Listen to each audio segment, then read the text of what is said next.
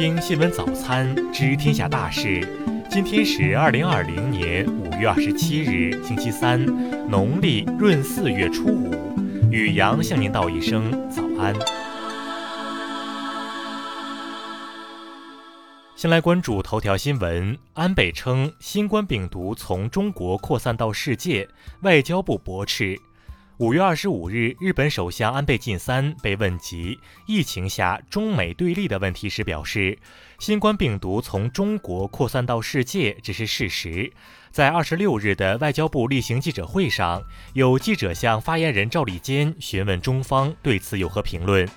赵立坚对此表示，新冠病毒源头是一个严肃的科学问题，必须以事实和科学为依据，由科学家和医学专家去研究。赵立坚重申，我们坚决反对将病毒来源问题政治化、污名化。这种做法有悖于世界卫生组织及大量研究机构、医学专家的专业意见，更有违国际社会，包括中日两国共同抗击疫情的努力和期待。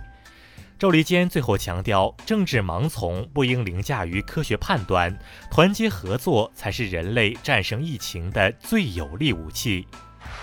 再来关注国内新闻，十三届全国人大三次会议，解放军和武警部队代表团新闻发言人吴谦二十六日指出，中国国防费适度稳定增长理所应当，很有必要。截止二十五日中午十二时，十三届全国人大三次会议秘书处共收到代表提出的议案五百零六件。关于强化公共卫生法治保障体系的代表议案数量多，约占议案总数的四分之一。据央行消息，二零一八年至今，人民银行共十二次下调存款准备金率，共释放长期资金约八万亿元。国家统计局数据显示，二零一九年年平均工资最高的三个行业分别是信息传输、软件和信息技术服务业、科学研究和技术服务业、金融业。国家发改委等七部委日前联合发布文件，提出用三年左右的时间，基本建成规范有序、运行通畅、协同高效的废旧家电回收处理体系。交通运输部表示，截至目前，全国通过各种运输方式运送超一亿名农民工跨县返岗，农民工集中返岗运输基本圆满完成。教育部考试中心二十六日印发通知，取消二零二零年六月所有托福、雅思、GRE、GMAT 考试，考试费将全额退还至考生个人报名账户。中国船舶集团二十六日发布了目前世界最大的船用双燃料低速机 WNGD- 叉九二 DF，这标志着我国航海心脏更加强大，产业链更加完善。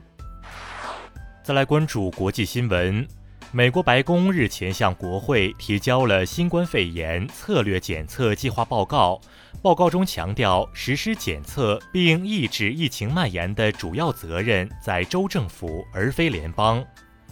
美国总统特朗普二十五日威胁说，如果北卡罗来纳州州长无法承诺让共和党全国代表大会圆满举行，共和党方面将考虑异地举办这一活动。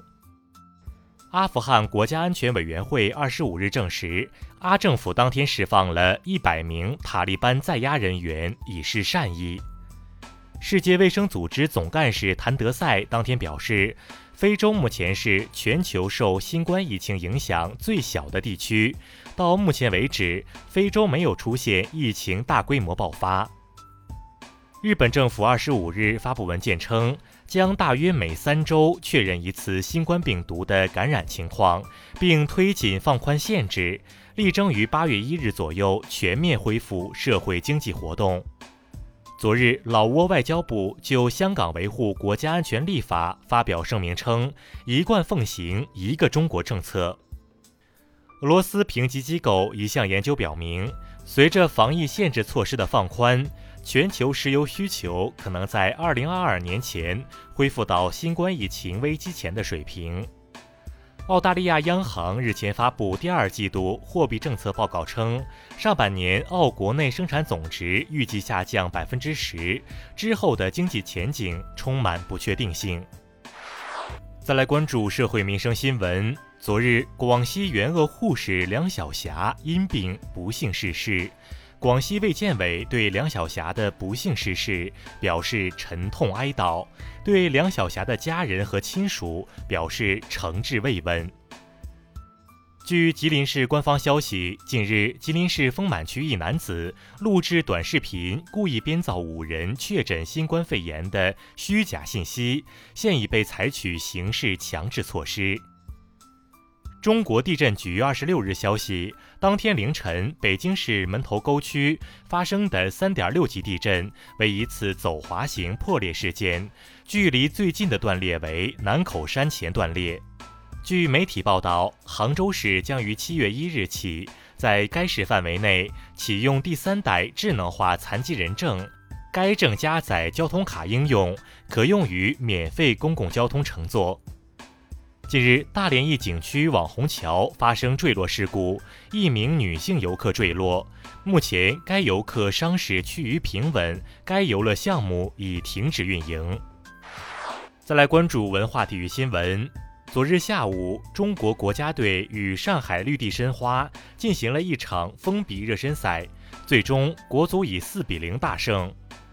近日，美国媒体露天看台总结了。二零一零年代 NBA 的各大赢家，其中勒布朗和勇士队分别成为 MVP 和最佳球队。中科院昆明植物研究所近日重新发现已被宣布野外灭绝的骷髅杜鹃，由于目前仅发现一株，急需进行地毯式调查和抢救性保护。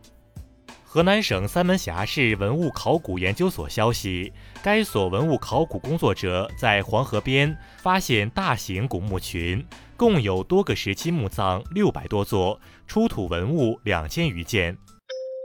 以上就是今天新闻早餐的全部内容。如果您觉得节目不错，请点击再看按钮。咱们明天不见不散。